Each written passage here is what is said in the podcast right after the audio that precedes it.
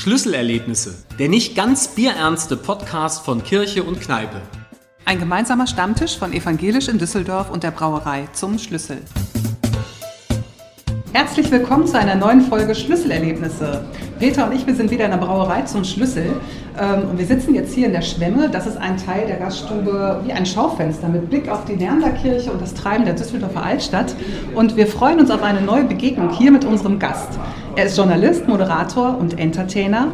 Man kennt ihn vor allem aus der Morgensendung Volle Kanne, die er 20 Jahre lang moderierte.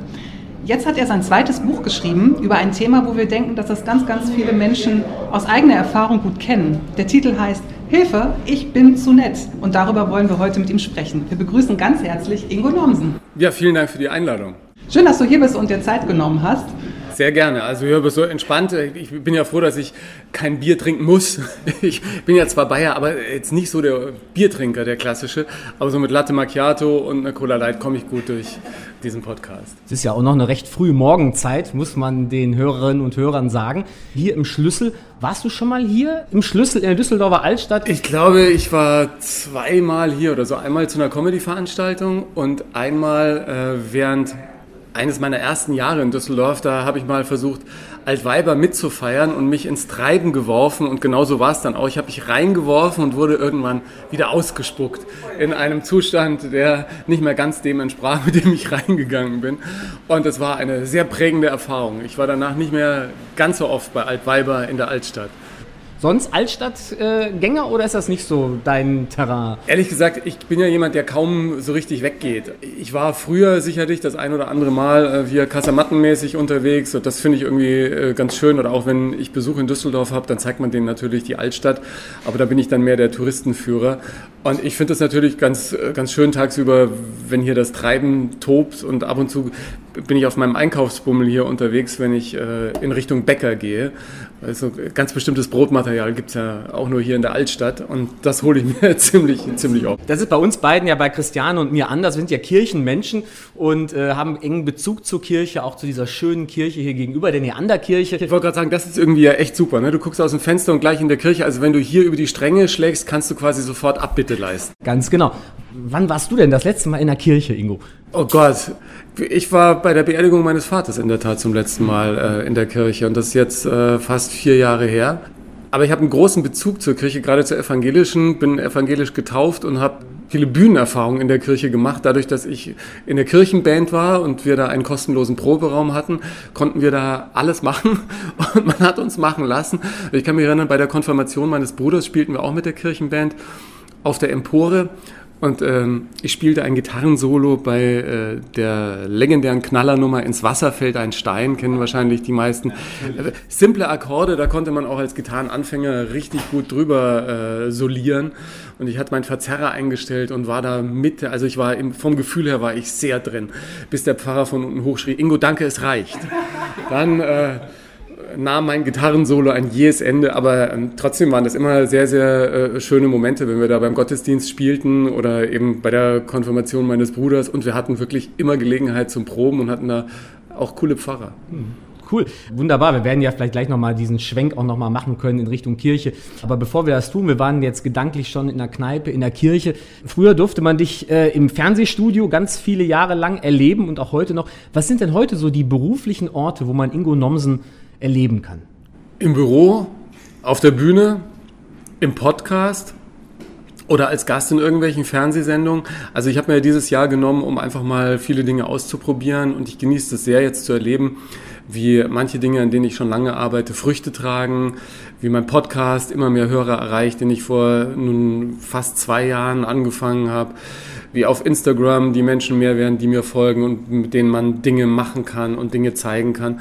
Und wie das auf der Bühne mir immer mehr Spaß macht, weil das natürlich auch ein großer Schritt war, heraus aus dieser Gastgeberrolle in irgendwelchen Fernsehshows plötzlich sich selbst auf die Bühne zu stellen mit eigenen Texten und dann auch selbst eigene Songs zu singen.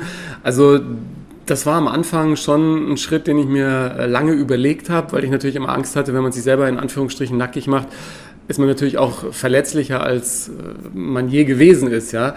Und äh, dann zu erleben, wie das funktioniert und wie man mit Dingen, die man sich selbst ausgedacht hat, andere Leute bei einem Stand-up-Abend zum Lachen bringen kann oder mit irgendwelchen Songs berührt, dann hat es für mich sehr, sehr viel verändert. Oder in meinen Büchern lesen Sie Geschichten von mir, die ich so noch nicht erzählt habe.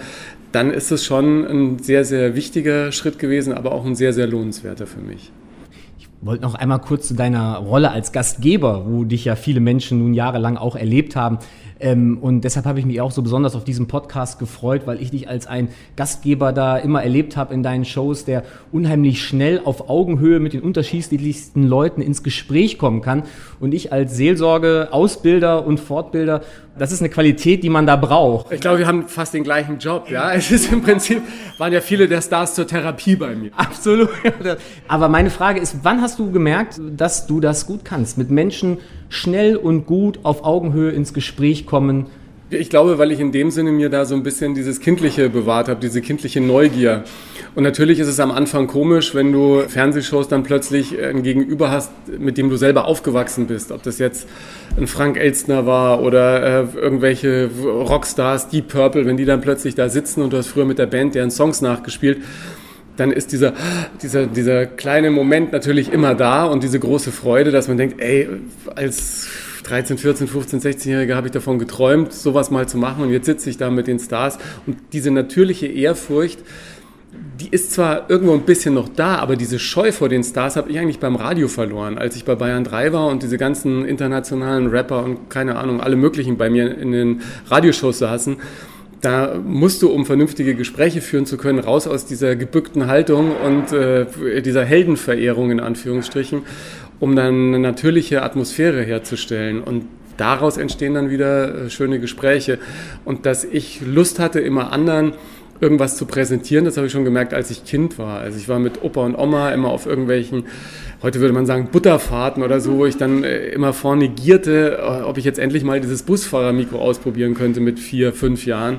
Habe da auf irgendwelchen Donaudampfschiffen Witze von Phipps Asmussen erzählt oder so dass ich irgendwie auf die Bühne will oder nach vorne, das war immer klar. Also in erster Linie war es früher immer Radio und dann natürlich auch äh, die Lust auf äh, Schauspiel und auf Moderieren und äh, ich bin dann noch diese Generation, die mit den ganzen großen Samstagabendshows aufgewachsen ist und das fand ich damals eine ganz starke Qualität, so dieses Lagerfeuer für die ganze Familie zu haben und ich glaube auch, dass es dringend wieder Zeit ist heute, wo jeder auf Instagram, Twitter und wer weiß wo Social Media mäßig alleine unterwegs ist, dass es wieder irgendeine so Form von Zusammensein braucht, wo sich vielleicht auch wieder die ganze Familie vor dem Fernseher versammelt. Also da habe ich äh, meine Hoffnung noch nicht ganz aufgegeben.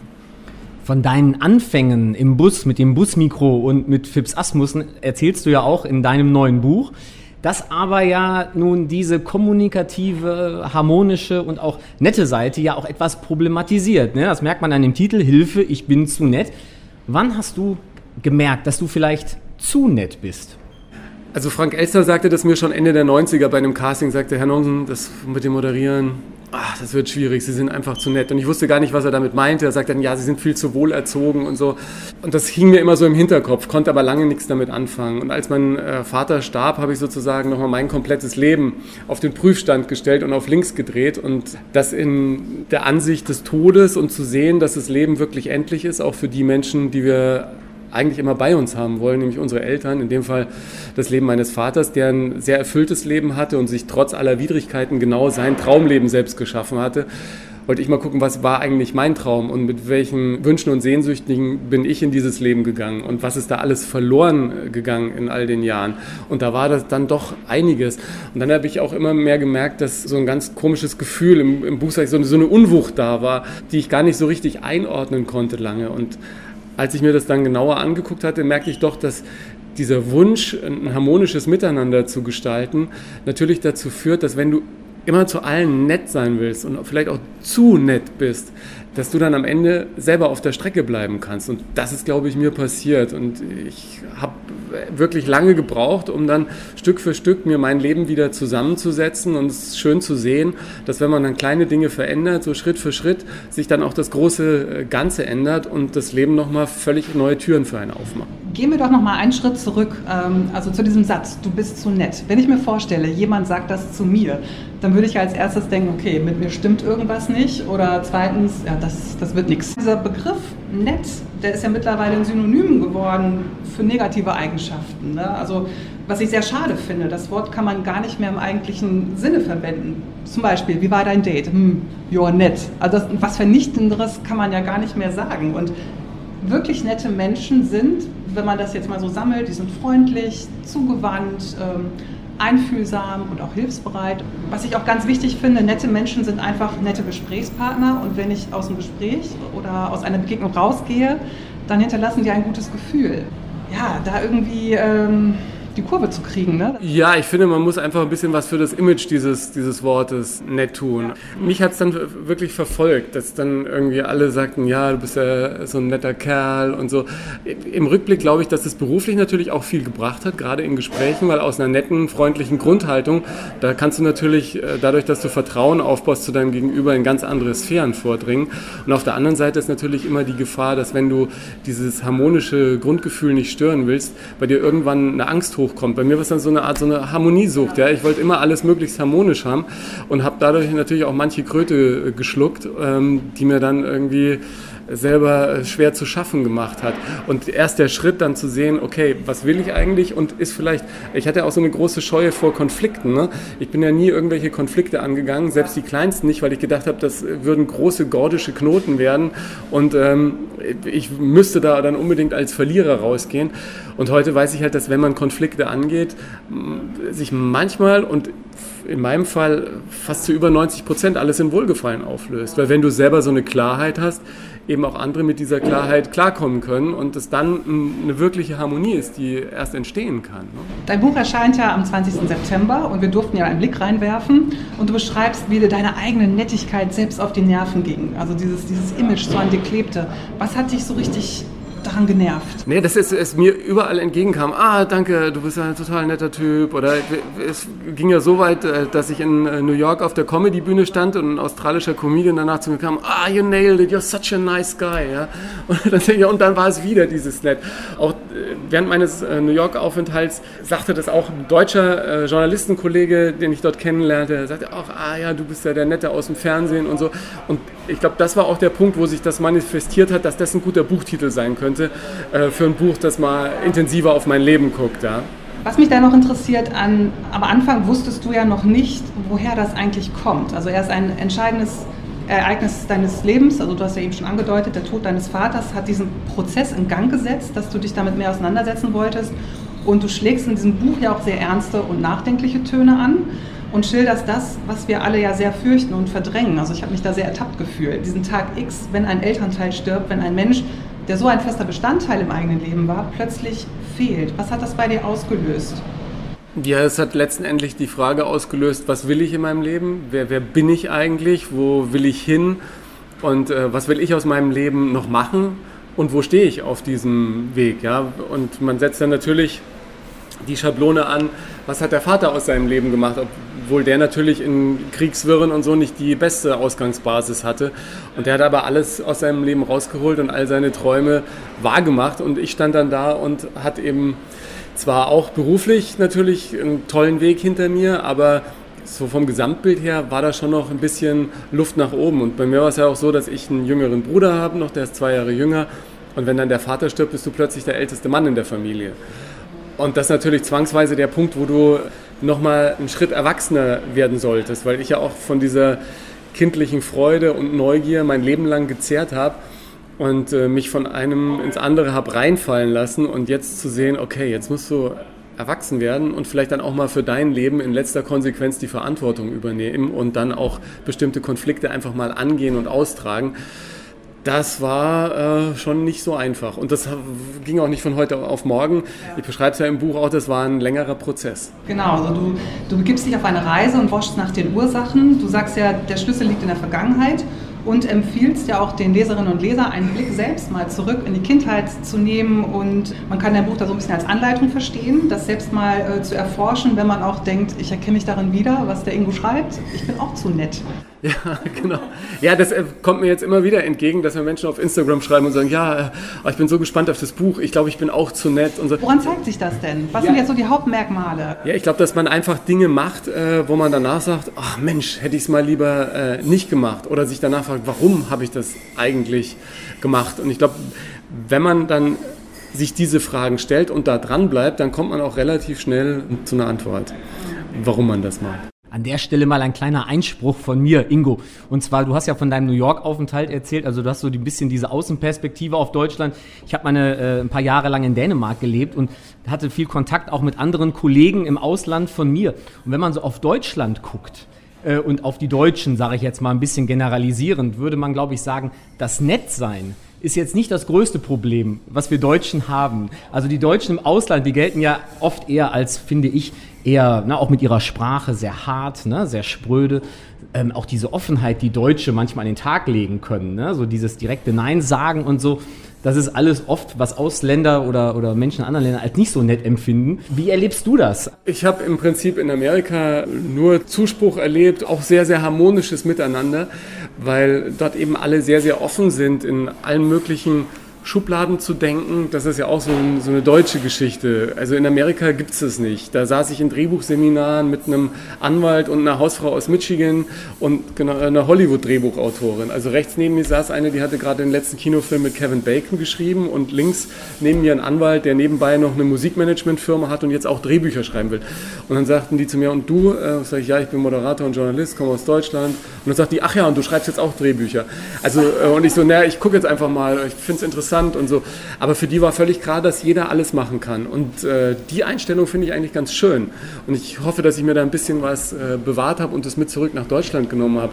Weil hier ist ja so, dass ich mein Leben lang immer mit diesen ganzen Schubladen zu kämpfen hatte. Ich war auf der einen Seite der Diplomjournalist, der unterhaltsame Interviews führen konnte, aber für die Journalisten in äh, meinen Radiosendern und so war immer nur der Unterhalter, der mit irgendwelchen Rappern singt. Ähm, und ich kann mich erinnern, dass jede neue Sendung, die ich irgendwie bekommen habe oder jede neue Show, die ich moderieren durfte, dass dann immer Menschen gab, die danach gesagt haben, ah ja, ah, das war, das war doch super wo man immer danach gemerkt hat, oh Gott, die dachten eigentlich am Anfang, ich faus hier voll, ja. Das ist natürlich irgendwie auch interessant. Aber so äh, konnte ich da zumindest für positive Feedback sorgen. Also ich glaube, dass wir uns lösen sollten von diesen Schubladen, dass das eine ganz schöne Geschichte ist, die ich da in Amerika erlebt habe. Dass man einfach sagt, Leute, macht und äh, wenn es gut ist, ist gut und wenn nicht, dann übt noch ein bisschen, dann klappt es vielleicht auch und, und wenn nicht, dann müsst ihr halt was anders machen. Also so eine lockere, entspannte Herangehensweise, finde ich, täte uns allen ganz gut. Hast du Beispiele für typische Situationen, Situationen, äh, wo du sagst, da war ich zu nett, weil meine Freundlichkeit ausgenutzt wurde, weil das Thema ausnutzen oder sich ausgenutzt fühlen, weil da gehören ja zwei Seiten zu? Es liegt immer an einem selber. Also jetzt zu sagen, äh, ich bin zu nett und ich, alle haben mich ausgenutzt, äh, nee, äh, da ist man schon selber dafür äh, verantwortlich. Aber ich, ich finde so, so plastische Situationen. Ich, ich bin jemand, der sich Kleinigkeiten manchmal leistet. Einen teuren Schinken zum Beispiel oder so. Ich war beim Einkaufen und gehe in den Supermarkt rein und da wischt eine gerade feucht durch. Und dann gehe ich durch den Supermarkt zur Fleischtheke und dann kommt diese Dame mit ihrem Lappen und sagt, was wollen Sie denn? Sage ich, ja, ich hätte gern irgendwie den San Daniele Schinken oder Serrano oder Ah ja, haben wir hier, okay. Und dann feuert die den Putzlappen in, in Ausguss und nimmt mit der gleichen Hand den Schinken und schneidet mir den dünn auf. Und ich denke mir, das kann doch wohl nicht wahr sein. Aber ich habe es nicht übers Herz gebracht, ihr zu sagen, ey, äh, sorry, ähm, ich kann den nicht, sondern ich habe den genommen, sage vielen Dank und dann bin ich mit dem Schinken eine Viertelstunde durch den Supermarkt gelaufen, habe gedacht, ich kann den nicht kaufen, weil ich kann ihn eh nicht essen. Was machst du damit? Was machst du? Sagst es ihr? Nein. Ich sage, nein, das, das kannst du nicht machen. Ich habe ihn dann irgendwo zwischen die Biobackefe und, und den äh, 3,5-prozentigen Joghurt geschoben und habe mich dann wieder von dannen geschlichen, ja. Ähm, das, das konnte ich nicht. Das ist so witzig, weil ähm, Peter und ich haben uns auf dem Weg hierhin äh, noch darüber, über diese Szene aus deinem ja. Buch äh, unterhalten und gedacht, so, oh, wäre cool, wenn er das erzählt, weil da haben wir uns auch so wiedererkannt. Das, da haben wir gedacht, das hätte uns auch passieren können. Wir hätten es genauso gemacht. Der Witz, zum Beispiel, in, ich habe ja viele Sendungen in Berlin produziert. Da am Flughafen, die Berliner Taxifahrer sind jetzt nicht die freundlichsten. Und einmal bin ich in einen eingestiegen, der hatte zehn Nägel, also schlimmer als Florence Griffin Joyners Fingernägel. Wenn die noch jemand kennt, die waren so 10, 12 Zentimeter lang. Die Frau war irgendwann mal 100 Meter Olympiasiegerin. Ganz schlimm. Und dieses Auto roch und ich habe es nicht übers Herz gebracht zu sagen, ey, sorry, bei Ihnen fahre ich nicht mit, sondern ich bin da einfach mitgefahren. Ich glaube, ich habe sogar noch Trinkgeld gegeben. Und ich dachte mir im, Nachhinein, nein, äh, das willst du eigentlich nicht mehr. Aber das sind so Sachen, da habe ich innerlich, äh, also so im Alltag, habe ich da einfach versagt damals. Ja? Heute würde ich einfach sagen, nee, äh, Freund, ähm, ich nehme das nächste Taxi. Ja, wir merken schon, wir haben hier gerade Halbzeit, das Signal. Die kurzen. Die kurzen. Die werden jetzt serviert. Fünf kurze Fragen, auf die du bitte auch möglichst kurz antwortest. Wenn du in die Vergangenheit reisen könntest, welches Jahr oder Ereignis wäre dein Ziel? Oh, Woodstock. Womit kann man dich so richtig auf die Palme bringen? Ungerechtigkeit. Dein Lieblingsort in Düsseldorf ist? Meine Wohnung. Etwas, was deine Eltern gut gemacht haben. Zwei sehr, sehr glückliche Kinder großgezogen. Und die letzte Frage, wenn ich dir jetzt eine Zeitkapsel gebe, um sie hier hinter dem Schlüssel zu vergraben, welche drei Gegenstände kämen da auf jeden Fall rein? Mein neues Buch, ich es so nett. Mein Video aus New York und dann vielleicht ein Bild meiner Familie reintun. Okay, und mit der Familie machen wir mal gleich weiter. Es geht ja in deinem Buch darum, welche Folgen es haben kann, wenn Eltern sehr auf Harmonie aus sind. Also mich hat deine Offenheit wirklich überrascht, wie du am Beispiel vieler kleiner Anekdoten aus deinem Familienleben Ursachen für das Dilemma zu nett sein erklärst. Und als ich das las, und äh, Peter und ich, wir sind ja beide auch, wir sind ja auch Eltern, haben Familien, da habe ich auch noch gedacht, so, oh Mann, als Eltern kann man ja auch verdammt viel falsch machen. und du beschreibst deine Mutter ja, ich darf es ja so sagen wahrscheinlich, als Harmonie-Junkie. Und sie hat es dir oft und gerne auch so leicht gemacht oder sie war so auf Harmonie aus, dass du gar nicht gelernt hast, sagst du, ähm, mit Konflikten umzugehen und sie überhaupt auszutragen. Hast du dich denn, nachdem du diese Ursprünge herausgefunden hast, mit deiner Mutter mal zusammengesetzt und das mit ihr total, bekakelt? Total. Ja, ja, sogar während des Schreibens weil ich auch wissen wollte, was, also bei manchen Situationen hatte ich nicht mehr so die Erinnerung und dann ist echt ein ganzer Katalog an Geschichten entstanden, aus denen ich dann, die mir noch gut in Erinnerung waren, ins Buch gepackt habe. Und mir war ja auch wichtig, dass sie jetzt nicht sagt, oh Gott, was schreibst denn du da? Ich wusste gar nicht, dass ich so eine schlimme Mutter bin sondern ich habe ihr das natürlich auch alles zum Lesen gegeben, wohl wissen, dass sie als bis heute sehr harmoniebedürftiger Mensch natürlich nie einen Konflikt vom Zaun brechen würde.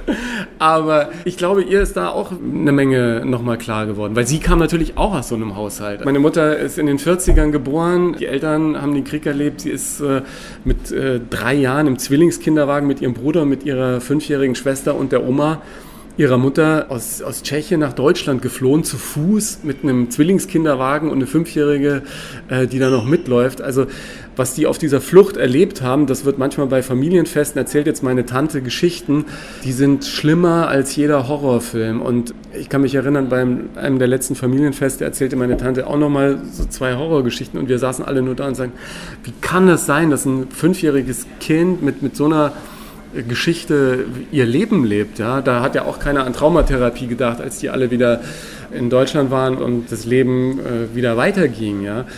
Also von daher war für die Familie Harmonie ganz, ganz wichtig und da gab es auch nie großen Streit. Also man hat da einfach nicht groß gestritten. Wenn es hochkam, hat man mal kurz nicht miteinander geredet. Ja, aber jetzt so einen Konflikt auszutragen, das hat es damals nicht gegeben. Die waren alle froh und glücklich, äh, am Leben zu sein und, und wieder in einem Alltag angekommen zu sein. Und bei meinen Großeltern, die Wohnung in Fürth, ich erzähle das ja auch in meinem Buch, die war Anlaufstation für die Jugend der ganzen Straße. Ja, da war jeden Abend war da, die Oma erzählt, hat meine Mutter erzählt, erzählt, meine Tante war da Halligalli in Anführungsstrichen, weil das Wohnzimmer von meinen Großeltern war Treffpunkt für die Jugend und von dort aus sind die dann abends in die Jazzclubs gegangen. Und wenn es zu lange gedauert hat, hat meine Oma den Schäferhund genommen und ist losgezogen und hat die Kinder wieder entspannt eingesammelt. Ja? Aber ohne äh, groß Stress zu machen, sondern einfach gesagt, kommt mit nach Hause und dann sind die auch mit nach Hause gekommen. Peter, wie ist das denn eigentlich äh, in der Seelsorge? Wenn wir jetzt sagen, wir müssen eigentlich in unserem Leben, wenn wir es in der Kindheit nicht gelernt haben, lernen, uns abzugrenzen, nicht immer nett zu sein,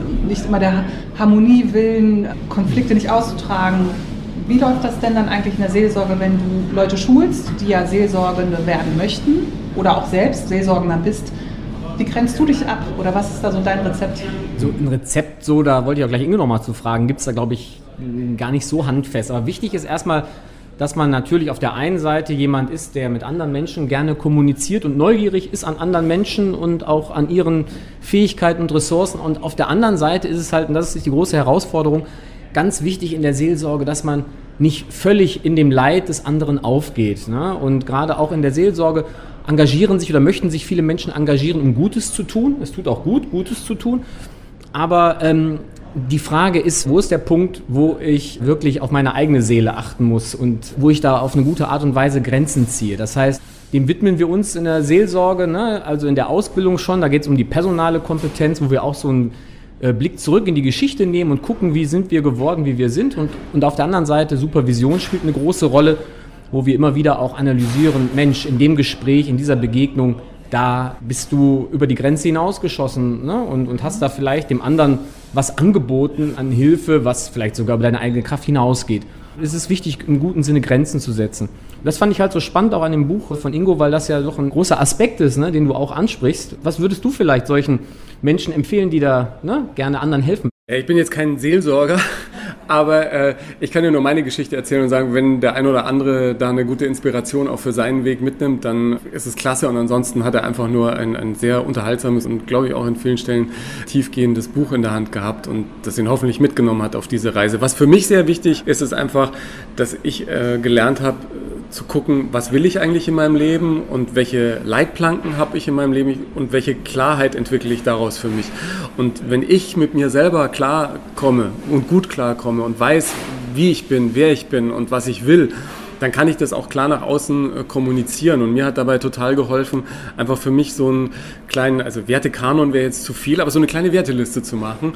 Ich sage es ja auch in dem Buch, für mich sind es fünf Werte, die jetzt sozusagen meine Leitplanken sind und die mich einfach ein bisschen entspannter durchs Leben navigieren lassen, ohne dass es jetzt so festgemeißelt ist. Also ich glaube, wenn jeder für sich so ein paar Werte definiert und sagt, das will ich im Leben, ich will kreativ sein, ich, ich, will glücklich sein. Ich meine, es gibt im Internet hunderte von Wertelisten mit ganz, ganz vielen Werten und ich habe auch Wochen gebraucht, bis ich da meine fünf herauskristallisiert habe, wo ich sage, das ist das, was ich gerne im Leben hätte. Und dann kann man relativ gut jede Entscheidung und, und alles, was man so macht, einfach daran anlegen und sagen, okay, passt das noch zu mir? Oder muss ich mich vielleicht wieder ein bisschen verändern und bin ich mit dem glücklich, was ich mache? Und so kann man auch viel besser mit anderen umgehen, ob das jetzt privat ist oder beruflich. Aber wenn ich jetzt dein Buch lese und sage, okay, ich versuche das jetzt auch mal, ich will mich in mich hineinhorchen und Detektiv spielen und mal prägende Situationen aus meiner Kindheit finden, was mache ich denn dann mit diesem Haufen an Erinnerungen und Erkenntnissen? Das tut ja vielleicht auch erstmal weh, äh, dieses Rohmaterial auf dem, auf dem Tisch liegen zu haben. Wie kriege ich da denn Ordnung rein? Ja, ich, ich, glaube, dass man in erster Linie, glaube ich, ein bisschen natürlich mutig sein muss, weil man ja nicht weiß, was rauskommt, wenn man damit anfängt.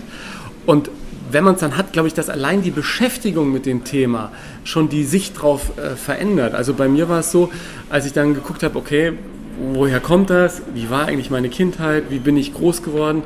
Plötzlich habe ich gemerkt, okay, ah, da sind die und die Dinge passiert und die haben äh, die und die Auswirkungen gehabt. Und dann fällt relativ zügig ein Stein irgendwie auf den anderen. Und was für mich so ein Schlüsselerlebnis war, war, dass ich ja mit dieser Harmonie, als ich dann rausgefunden hatte, okay, es ist dieses Harmoniedilemma, in dem ich stecke und das ist eigentlich schlecht dass ich dann mit Hubertus, ein sehr erfahrener Coach aus Hamburg, jemanden gefunden hatte, der gesagt hat, okay, für dich ist das also negativ äh, besetzt. Sicher, für mich ist das total negativ besetzt. Dann sagt er, ja, aber guck dir doch mal an, du bist mit deiner Familie alle ein, zwei Jahre umgezogen. Diese Harmonie, die war doch was total Wichtiges für dich, um in dem neuen Umfeld wieder anzukommen. Wenn du da nicht eine gewisse Harmonie im Hinterkopf gehabt hättest, wärst du doch da vielleicht angeeckt und wärst du gar nicht so angekommen in deinem neuen Umfeld. Sieh die doch als was Positives und nimm die also mit einer positiven Absicht an. Also dass Dinge, die wir in unserem Leben gemacht haben und die uns geprägt haben und bestimmt haben, vielleicht auch eine positive Absicht gehabt haben. Auch das kann wieder so ein Knopf sein, an dem man drückt, wo, wo sich der Blick auf die Dinge nochmal um 180 Grad dreht und wir dann mit einem ganz anderen Gefühl auf diese Sachen gucken können. Das heißt, ich muss das ja gar nicht alleine machen. Nee, man muss das nicht alleine machen und ich glaube auch nicht, dass es sinnvoll ist, das alleine zu machen. Man braucht jetzt sicher nicht immer äh, irgendwie einen Coach. Ich glaube, das können auch gute Freunde sein. Und ich glaube auch, also so meine äh, laienhafte Sicht auf die Dinge, aber ich glaube, dadurch, dass wir diese Familiengefüge nicht mehr haben wie früher, ist vielleicht auch der weise Onkel oder der Opa, der einen an die Hand nimmt, in vielen Familien verloren gegangen, wo man sich gegenseitig hilft und, und unterstützt. Ja, genauso wie das mit vielen anderen Dingen der Fall ist. Ich, so, so ein kleines Beispiel. Äh, ich meditiere jetzt seit ein paar Jahren und das hat mir irgendwie sehr geholfen. Und wenn man aber drüber nachdenkt, ist Meditation ja auch nichts anderes als der Bauer, der äh, auf seiner Alm auf der Wiese sitzt oder auf der Bank vorm Haus und einfach mal abends äh, seinen Blick über die Täler schweifen lässt und vor sich hin sinniert. Das ist ja vielleicht auch eine Art von Meditation oder derjenige, der irgendwie am Fluss entlang joggt oder so. Einfach so mal diese, diese Auszeit zu nehmen und einfach mal durchzuatmen, das kann uns, glaube ich, allen nur gut tun. Am Anfang unseres Gesprächs hast du dich ja als Kenner der evangelischen Kirche geoutet. Ne? Du hast Konfirmationen gerockt mit äh, Coverversion. Nein, jetzt kommt nicht die große äh, Abfrage, auch nicht die Beichtfrage, im Gegenteil, sondern du kennst dich vielleicht auch ein bisschen aus mit der Kirche, wo ja die Seelsorge eine große Rolle spielt. In der Gemeindeseelsorge, das ist ja so mein Feld, das ich beacker, also Gemeindeseelsorge, Altenheimseelsorge, Krankenhaus, Telefonseelsorge, Notfallseelsorge.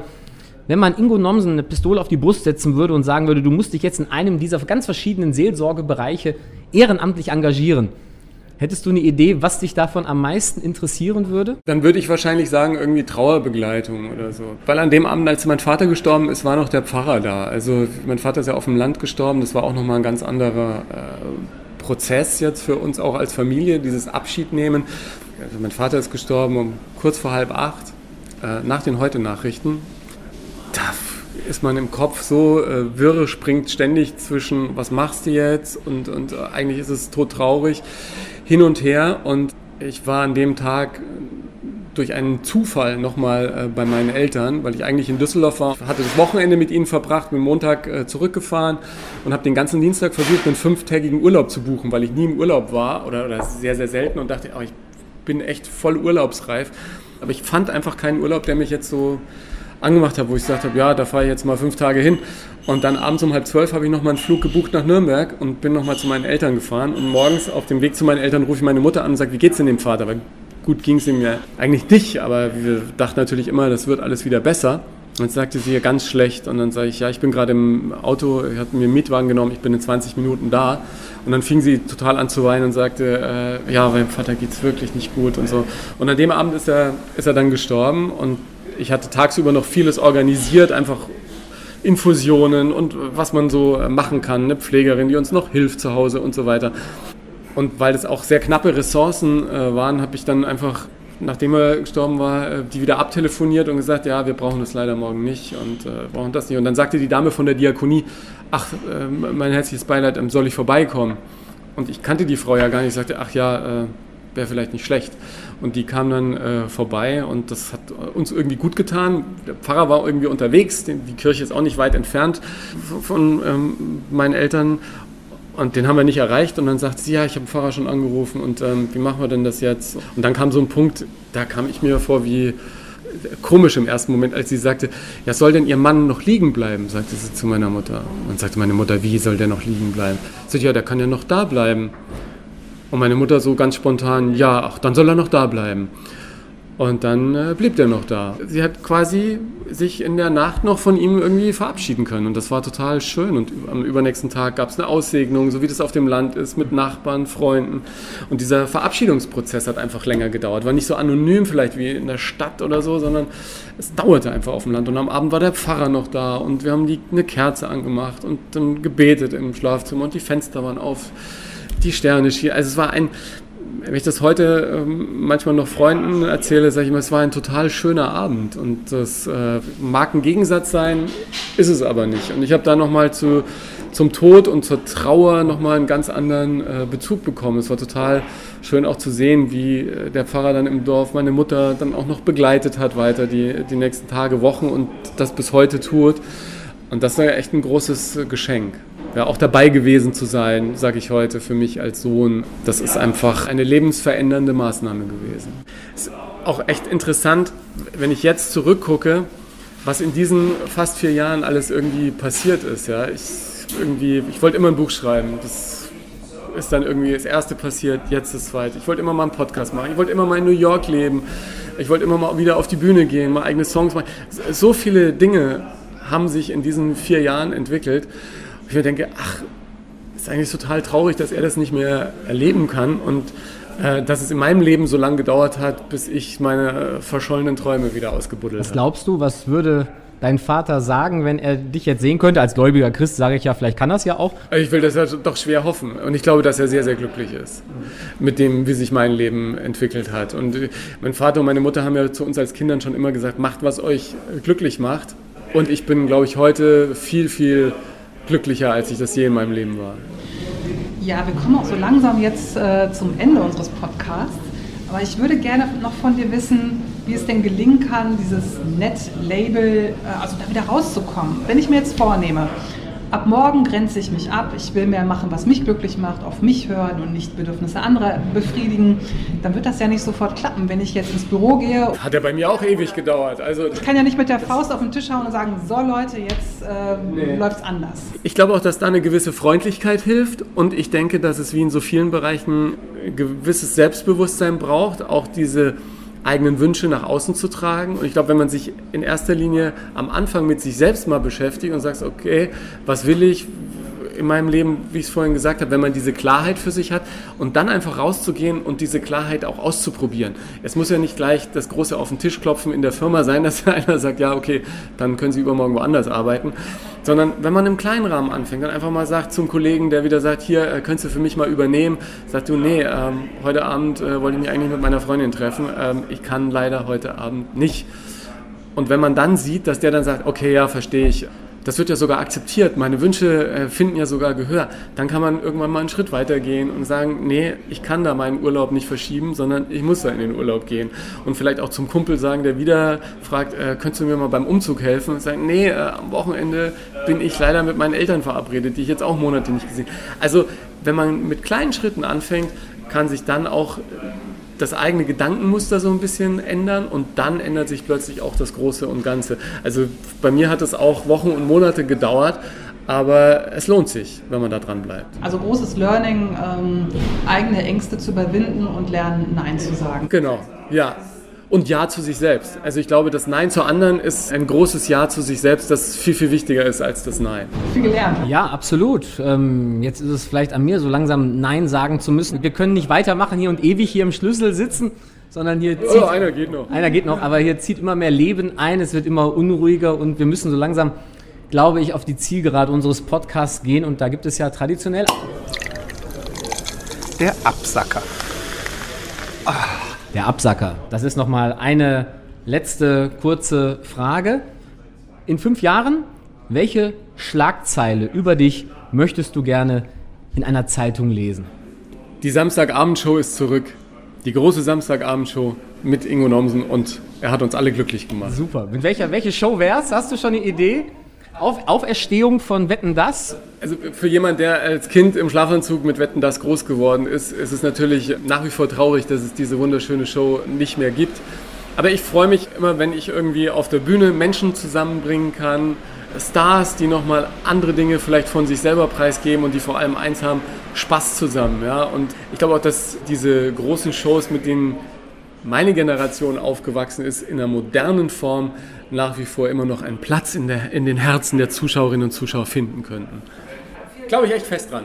Vielen Dank für dieses, ja, man kann es nicht anders sagen, für dieses wirklich nette Gespräch mit dir.